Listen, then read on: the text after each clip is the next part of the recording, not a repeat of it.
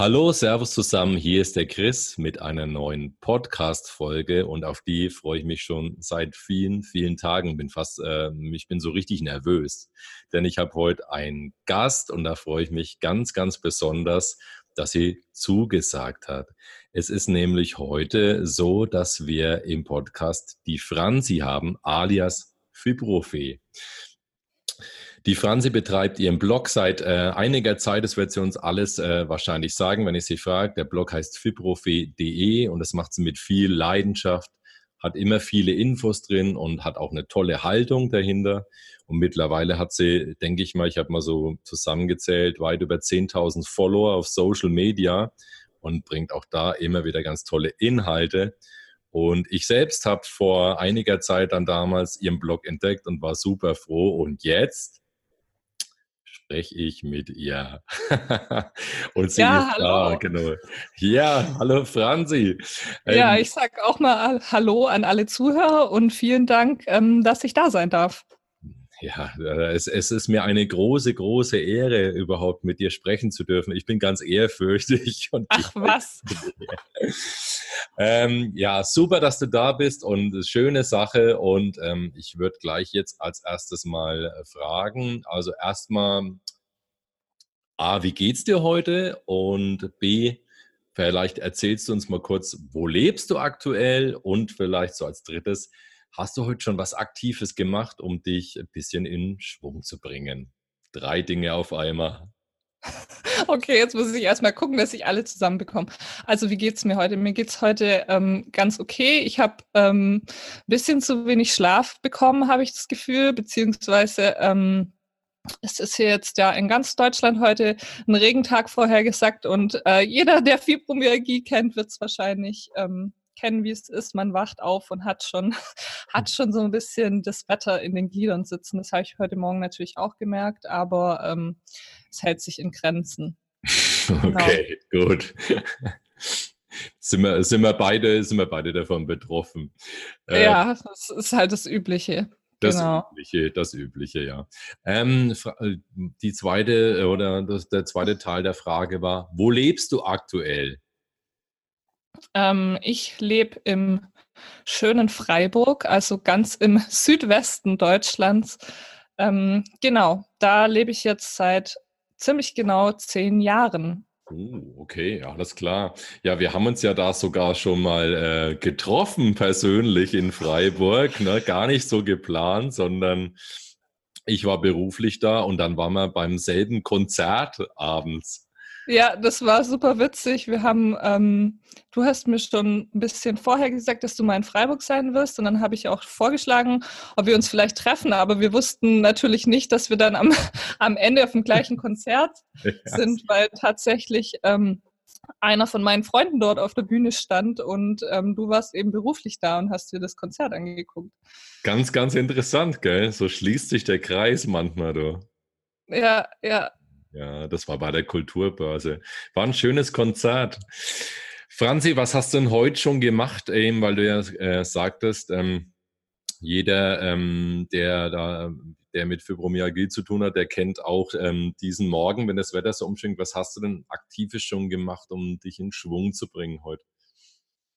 Ich muss gestehen, dass es heute noch nicht so viel war, ähm, weil wir uns ja verabredet haben, aber ähm, also wie auch die meisten, die diese Erkrankung haben, wahrscheinlich kennen werden, ist, dass ich einige Zeit brauche, um morgens in den Schwung zu kommen. Also sowohl körperlich, bis da alles so ein bisschen durchbewegt ist und warm geworden ist, als auch ähm, geistig. Ich brauche da mindestens anderthalb bis zwei Stunden, bis, bis ich sag mal äh, einen geraden äh, Satz rausbekomme und nicht äh, völlig neben mir stehe. Und dementsprechend habe ich dann schon meine Morgenroutine mit ähm, mit genügend Zeit, mit einer warmen Dusche. Das ist immer sehr wichtig. Ich brauche meine warme Dusche morgens. Ähm, das hilft schon, alle Glieder mal so ein bisschen geschmeidiger zu bekommen. Mhm, Okay. Und ähm, ich nehme Zeit für mein Frühstück und ähm, ja, manchmal mache ich, ich, das habe ich jetzt gerade ein bisschen schleifen lassen, aber ähm, regelmäßig mache ich eigentlich auch Dehnübungen beziehungsweise ein paar Pilates-Übungen, Übungen für den Rücken Okay, und, gut. Ähm, ab und zu, also ich meditiere jeden Tag, aber ich meditiere nicht immer morgens, weil ich für mich gemerkt habe, hab, das bringt mich eher wieder so ein bisschen runter und eben dadurch, dass es so schwierig ist für mich, so morgens in die Gänge zu kommen, ähm, mache ich das nicht direkt, ähm, wenn ich aufstehe, sondern vielleicht zwei, drei Stunden später.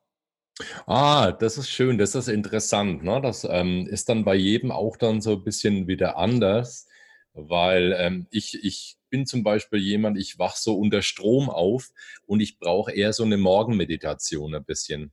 Um ähm, so ein bisschen ja, um, ja, um nicht sofort so zu sagen, oh Gott, ich muss alles äh, umsetzen, umsetzen, machen, aber au, au, au, alles äh, ist ja gar nicht so gut, ich brauche dann eher sowas, was mich so ein bisschen erstmal ein bisschen erdet und meistens äh, folgt die weitere Meditation eher noch abends dann wieder zum Runterkommen, beziehungsweise zwischendurch. Ist auch ganz interessant, ne? Also es ist nicht für jeden gleich, ne?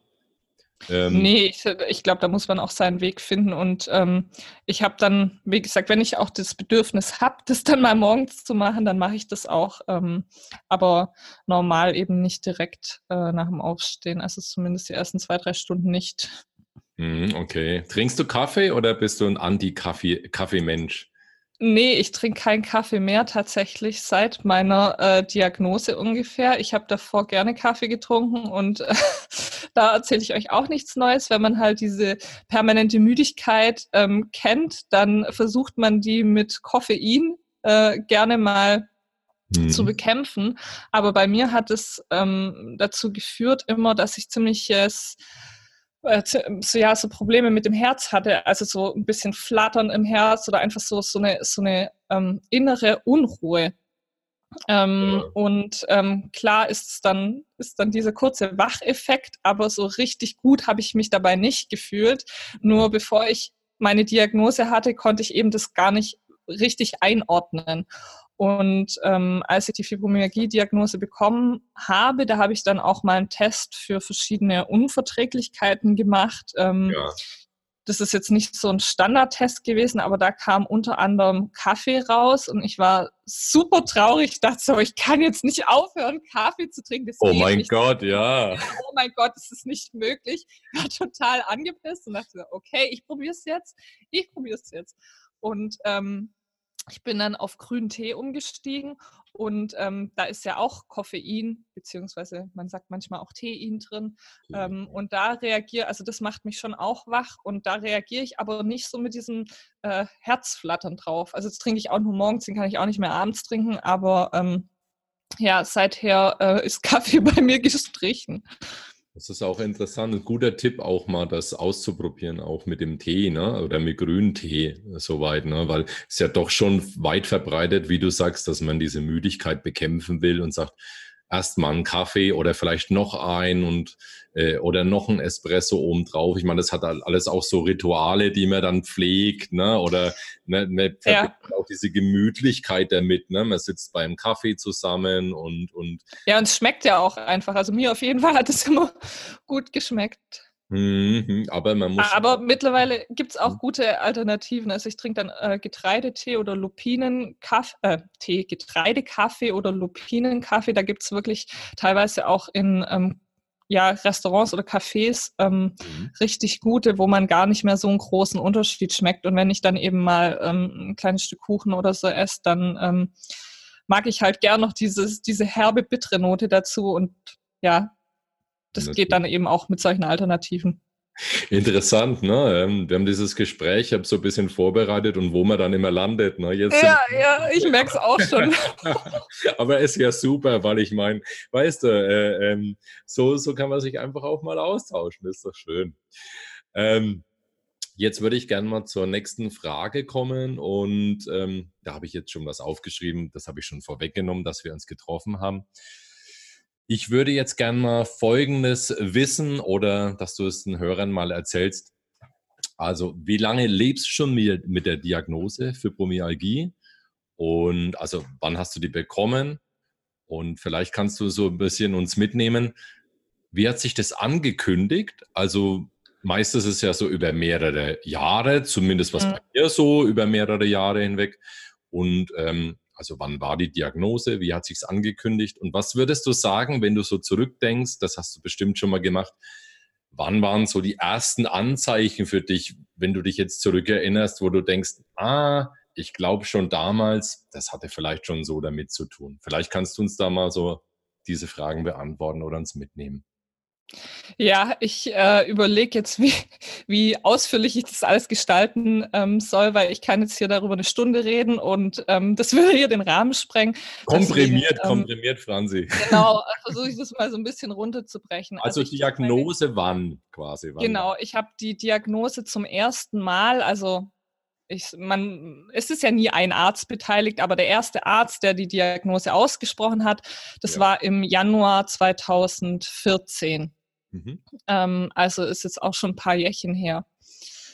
Ähm, ja, und auch bei mir hat sich das ähm, sehr, sehr lang schon angekündigt. Und ähm, als ich dann die Diagnose bekommen habe, war ich wirklich in einem Zustand, ähm, da ging eigentlich gar nichts mehr. Also es musste wirklich so weit kommen, dass ich, ich sag's immer ganz anschaulich, nicht mehr alleine zum Briefkasten gehen konnte, weil ähm, mein Kreislauf und ähm, einfach sowas von dahin war und auch ähm, ich so erschöpft war, dass ich ähm, teilweise ähm, ja so Schwindel oder Ohnmachtsanfälle bekommen habe und ähm, alles, was ich dann außer Haus gemacht habe, so die ersten Wochen, ähm, da bin ich eigentlich nie ohne Begleitung unterwegs gewesen.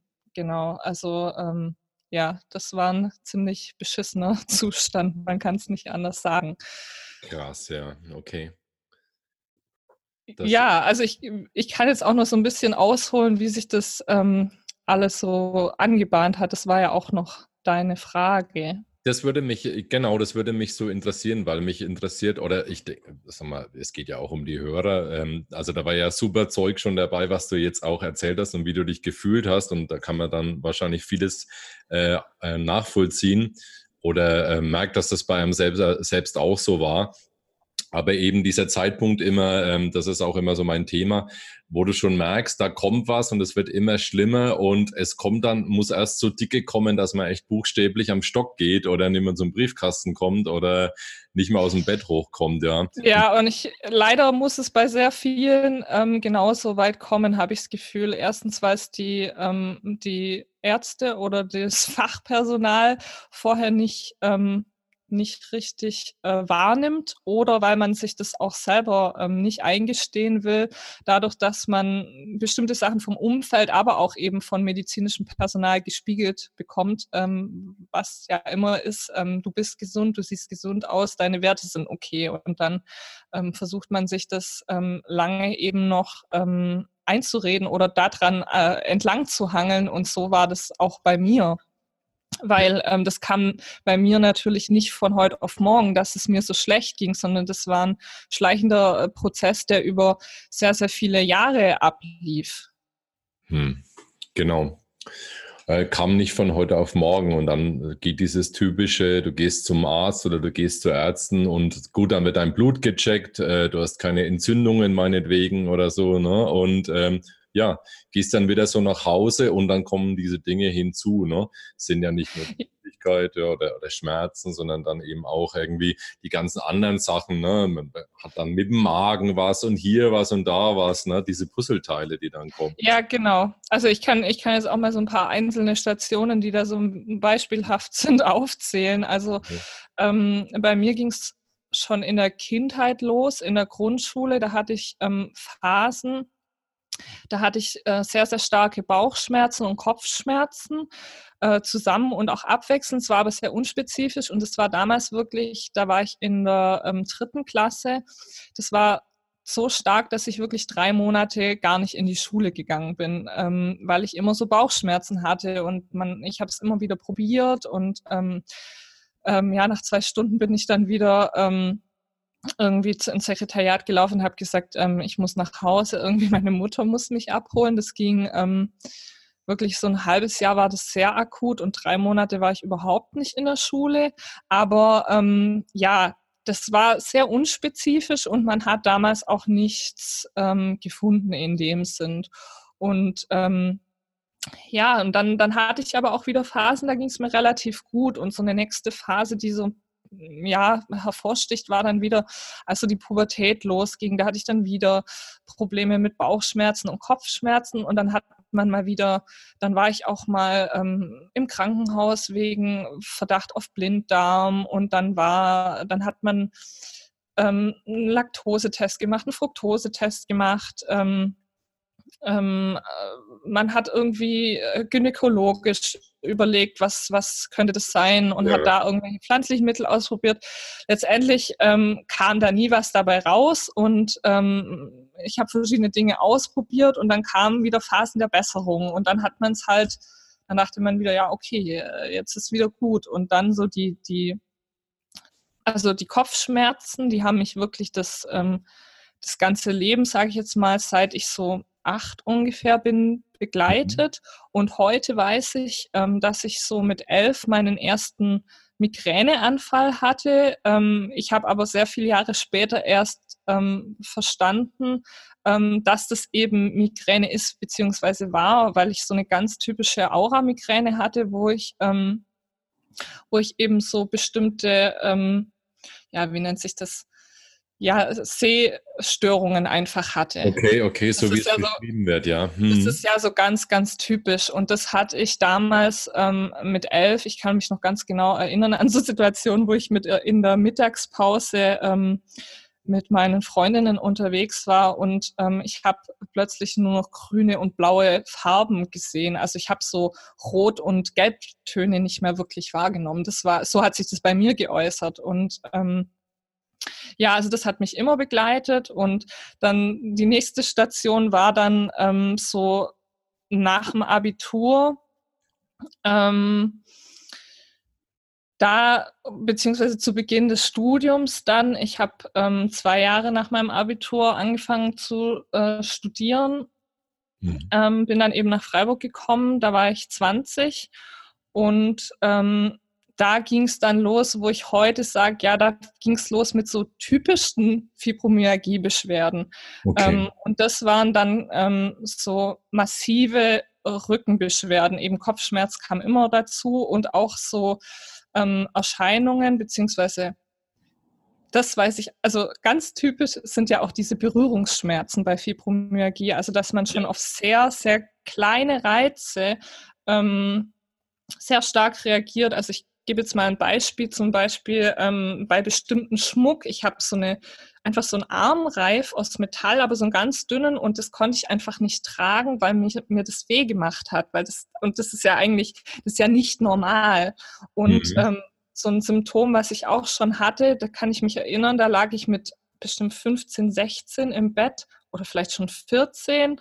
Ähm, ich bin nachts aufgewacht, weil ich unglaubliche Schmerzen hatte von der Bettdecke an meinen Füßen. Das ist einfach nur absurd. Es, Leute, Wahnsinn. die diese Erkrankung nicht kennen, die werden jetzt denken, ja, ähm, wie kann das sein? Die hat sie nicht mehr alle. Aber ähm, der Witz ist, dass ähm, ich habe das natürlich, ich habe das jahrelang niemandem erzählt, weil warum soll einen denn die Bettdecke am Fuß äh, wehtun? Das ist ja völlig mhm. absurd.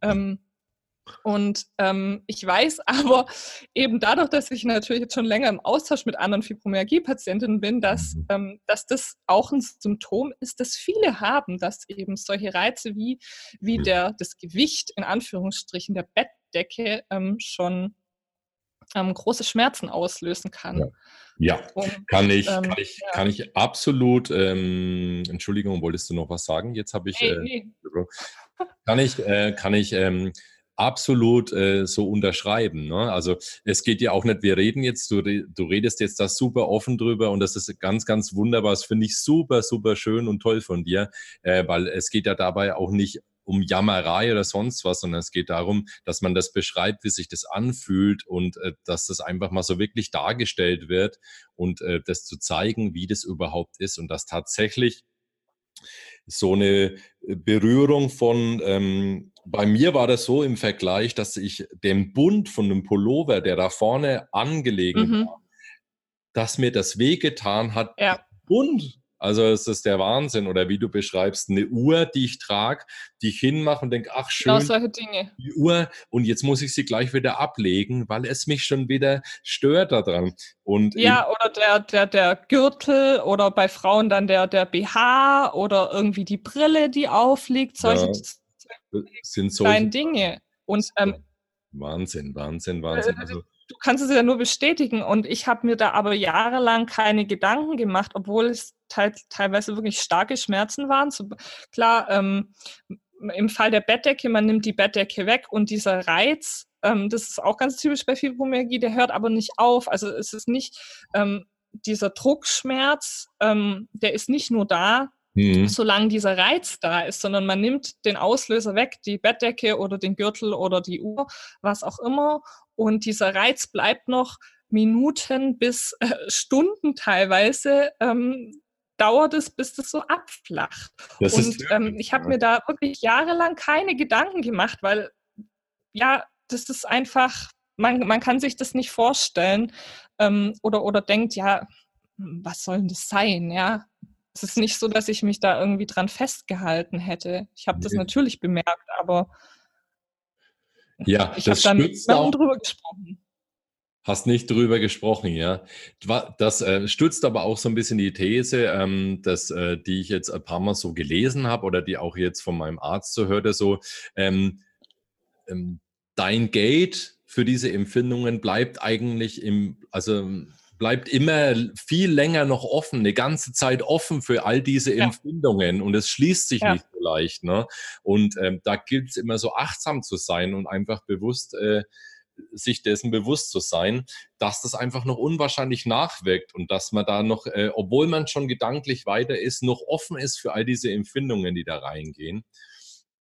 Äh, Finde ich immer wieder spannend, diese Beschreibung. Und es ist vielleicht ganz gut zu wissen, dass man dann äh, äh, dass man da noch völlig offen ist. Ne? Und wie du sagst, du nimmst die Decke weg, aber trotzdem ist es noch da und braucht so mhm. ein Stück weit. Ne? Und ähm, wie du sagst, du hast mit niemand drüber gesprochen. Auch das ist relativ normal, denke ich, bis zu dem Punkt, bis einem auch mal bewusst wird, dass das anders ist, weil du bist ja immer so selbst in deinem Film drin also in deinem Körper drin und du ja. weißt, was du empfindest, wie sich das anfühlt.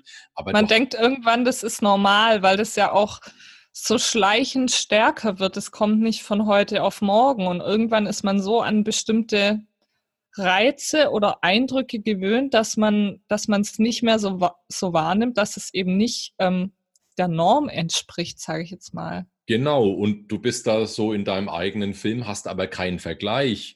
Und ja. ne, du kannst ja, ähm, das ist ja immer dieser schwierige Punkt, den wir immer wieder haben, ähm, dass du es nicht zeigen kannst oder deutlich machen kannst, wie ist das? Und du kannst dich auch nicht ja, in anderen Menschen reinfühlen, weil klar, du, du weißt ja auch, äh, wir sind ja alle nicht blöd, ne? Du weißt ja auch, dass andere Menschen haben ja auch ihre, ihre, sagen wir mal, Wehwehchen, Beschwerden und Dinge mit Sachen. Und ich denke, ich war schon Mitte 30 oder so, als ich mal festgestellt habe, als ich mit jemandem unterwegs war und der sagte, ich habe Kopfschmerzen, aber lass uns doch das und das unternehmen. Und da dachte ich mir, er hat Kopfschmerzen und will was unternehmen. Und ich dachte mir, wenn ich Kopfschmerzen habe, dann will ich anderen Leuten, also dann will ich jemand die Haut abziehen oder so. Also, weißt du, da, da will ich, ja, da, da, kann ich gar, da kann ich gar nichts unternehmen. Und da dachte ich mir, da, da ist irgendwie, also da ist ein Unterschied. Da ist ein Unterschied da. Äh, irgendwas ähm, ist bei uns unterschiedlich. Also scheinbar gibt's auch, gibt's auch Kopfschmerzen, mit denen man trotzdem noch was unternehmen kann. Also scheinbar, das, damit will ich nicht äh, diese, äh, will ich das nicht ver verkleinern, was der andere hat, sondern da habe ich gemerkt, oh, das ist ja unterschiedlich. Also das kann, das ist nicht so normal, wie ich das empfinde. ja, ja, genau. Okay, Franzi. Um das ja? Ganze nur so abzuschließen, eben und so ähm, dann, ja, als ich so 19, 20 war, da ging es dann so richtig los, ähm, wo ich im Nachhinein sage, ja, da hat kamen diese typischen Fibromyalgie-Symptome, diese Ganzkörperschmerzen und auch diese Erschöpfung. Das wird im Prinzip von dem Zeitpunkt an ähm, immer, immer stärker, obwohl ich, wie gesagt, viele einzelne Symptome schon in der Kindheit teilweise und in der Jugend hatte, aber so das Gesamtbild ging bei mir so mit 19, 20 los und dann ähm, ähm, hat sich das über Jahre immer, immer mehr gesteigert. Und als ich dann die Diagnose bekommen habe, ähm, war ich 24. Ja. Also sage es mal, fünf Jahre hatte ich schon das volle Programm, ähm, bevor, ähm, bevor dann die Diagnose kam.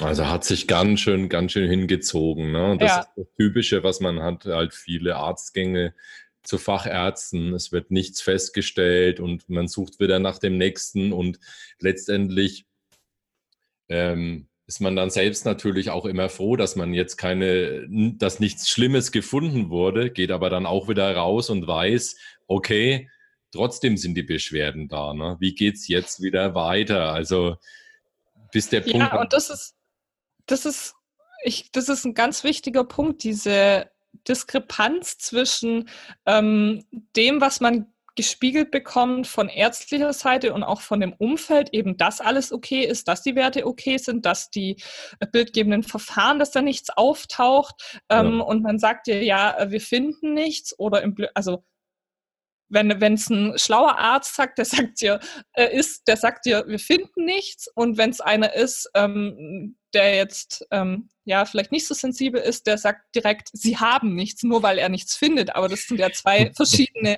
das sind ja verschiedene Dinge. Ja, ja. Und ähm, klar, man geht raus und ist erleichtert und denkt sich, ja, okay, ich habe jetzt, was weiß ich, ich war beim Kardiologen, ich habe nichts am Herz, ich war, ähm, ich war äh, beim Neurologen und, meinetwegen, ne? genau. Ja, oder beim Orthopäden, irgendwie meine Knochen sind okay oder mein Skelett oder Röntgenbild alles unauffällig, das ist ja, ja, alles schön und gut, aber man geht ja mit den gleichen Beschwerden und den gleichen Symptomen wieder nach Hause. Und dann muss man dieses, diese zwei Bilder, ähm, die passen ja überhaupt nicht zueinander. Also dieses eigene Empfinden von mir tut alles weh, ich bin total erschöpft, ähm, jeder, jeder Reiz ist irgendwie zu viel für mich.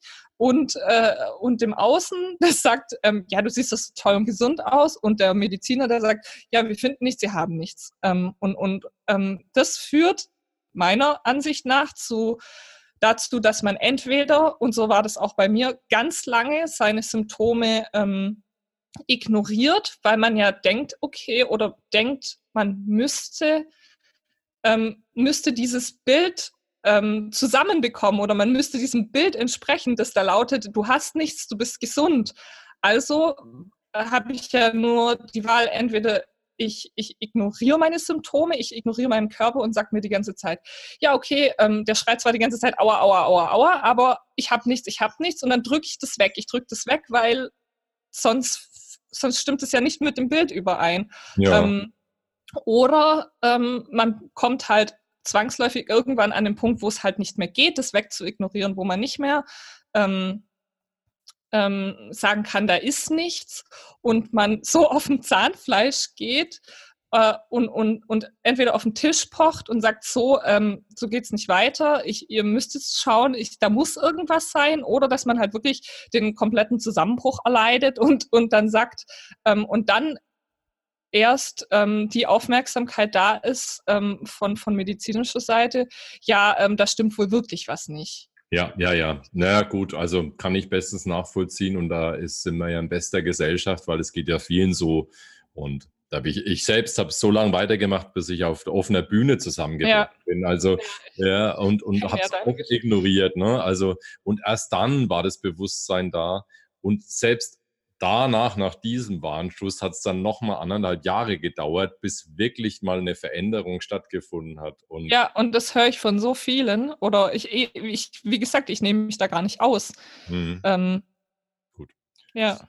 Okay, wollen wir mal weiterkommen? Zu dem Ganzen war super interessant. Mensch, da könnten wir quasi jetzt einen Tag, wir könnten wahrscheinlich einen Tag äh, durchquatschen. Ich glaube, ich habe das gleiche Glas wie du. Ich sehe, also die ja, ja. es nicht, aber ich sehe die Franzi. Von dem äh, schwedischen. Möbelhaus. Von dem schwedischen Möbelhaus, genau.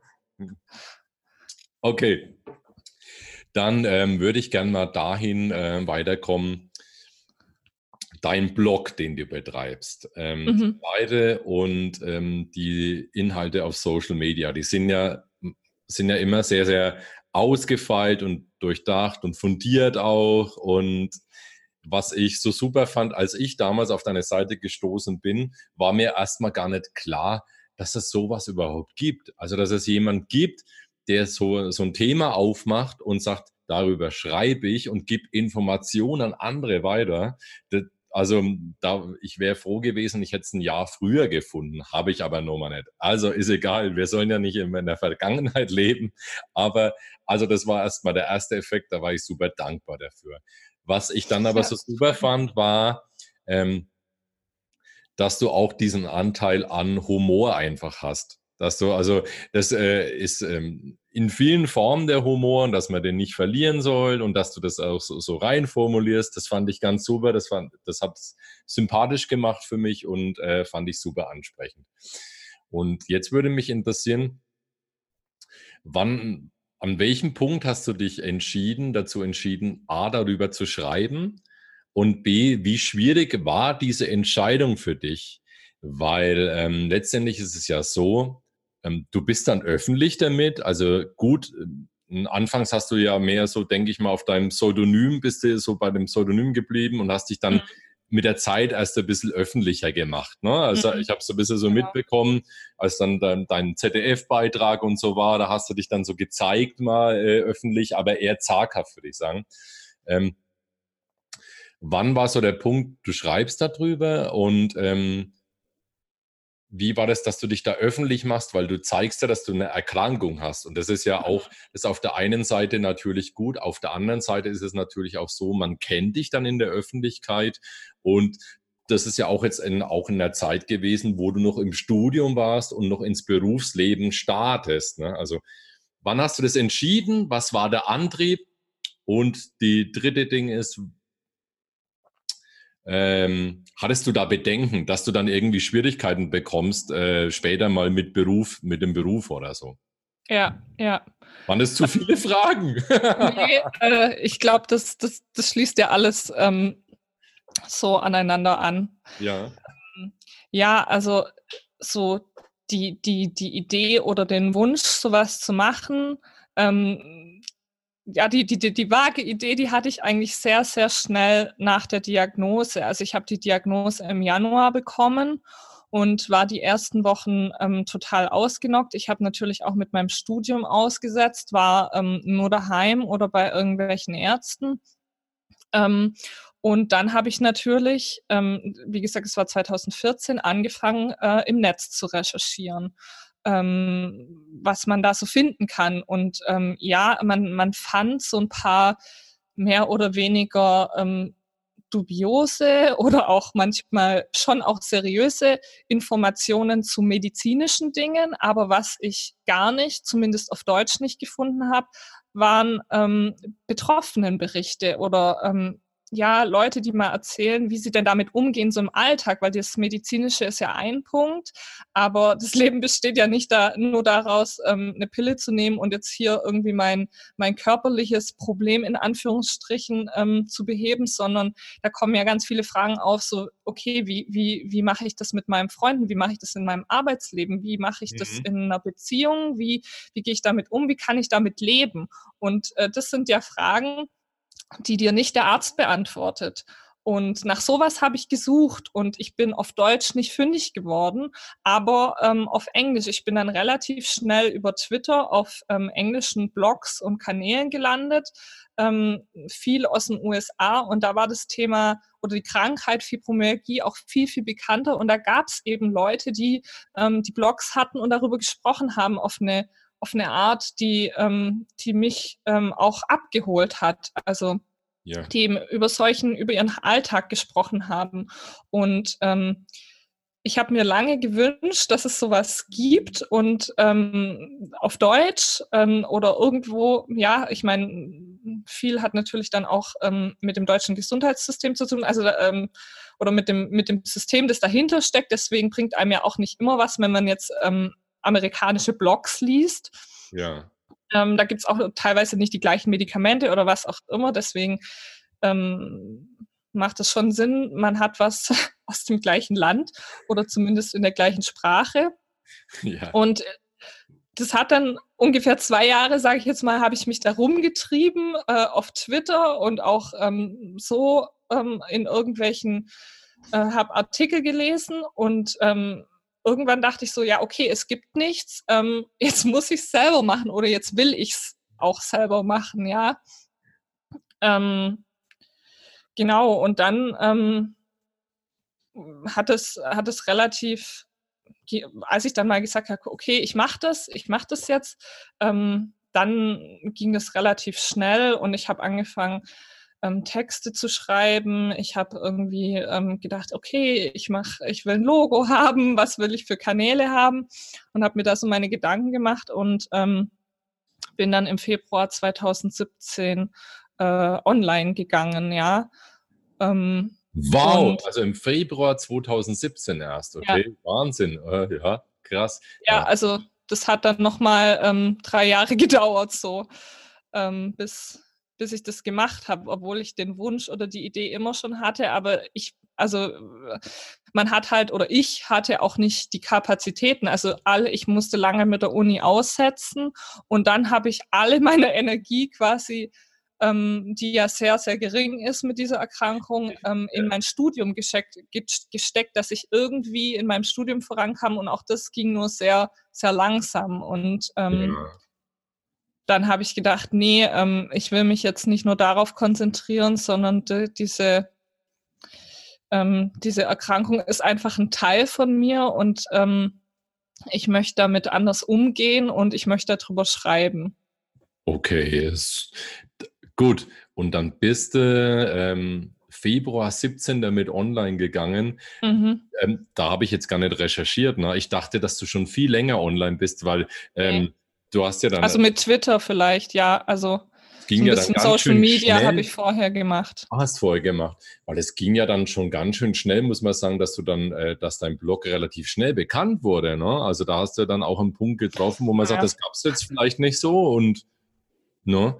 Weil das, das, das ging dann schon, das ging dann schon zackig. Weil ich meine, es ist ja trotzdem so als Blogger, wenn du, du magst ja auch eine Rückmeldung haben. Es ist ja blöd, irgendwie ins Blaue zu blocken und es kommt nichts zurück. Also von daher. Ja klar, äh, es geht ja um den Austausch. Den weil, Austausch, äh, genau, ja man sieht, äh, man sieht niemanden auf der Straße an, dass er Fibromyalgie hat. Ja. Ähm, ich bin zwar dann auch in lokale Selbsthilfegruppen gegangen.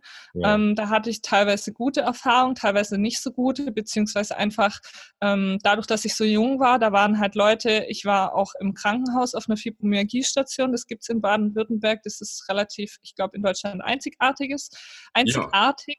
Ja. Ähm, und ähm, die nächstjüngere Patientin damals war mehr als doppelt so alt wie ich und das sagt halt schon alles.